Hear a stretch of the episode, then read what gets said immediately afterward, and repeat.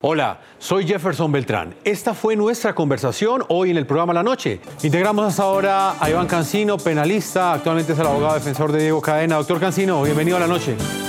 Gracias Jefferson, un saludo para usted y para toda la audiencia. Doctor Cancino, quiero agradecerle su tiempo. Quiero que comencemos hablando de esta petición que hace hoy el expresidente Álvaro Uribe Vélez a través de su defensa.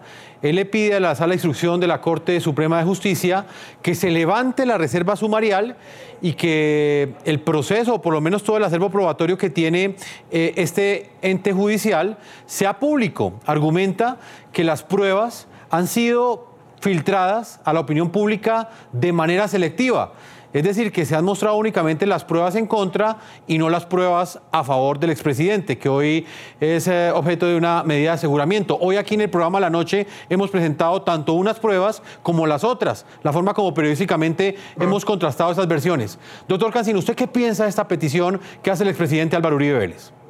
Bueno, me parece que desde el punto de vista histórico y jurídico eh, eh, tiene toda la razón eh, el país tiene que conocer en un proceso de tanta trascendencia todo el debate probatorio. Es más, eh, la forma de interrogar también dice, dice mucho de los jueces y esa forma de interrogar eh, no debería dejarse solamente para el juicio. Desafortunadamente en mi concepto creo que en la etapa procesal en la que está la ley no permite eso.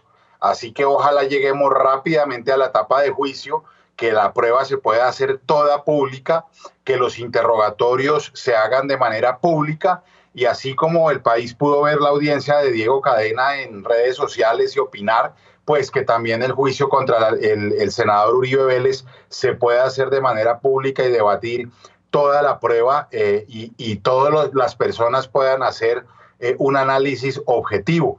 A mí no me parece que eso sea entorpecer o volver público o mediático un juicio, porque ya lo es. Y cuando uno está juzgando a, una persona en un juicio que tiene tantos intereses y tantas aristas, me parece lo lógico que se haga eh, de manera pública y que todas las personas que quieran eh, lo puedan ver y puedan formar su concepto sobre la prueba. Si quiere escuchar y ver a los protagonistas de la noticia, sintonice NTN 24 de lunes a viernes a las 6 de la tarde, hora de Bogotá, Quito y Lima, y 7 de la noche en la costa este de los Estados Unidos.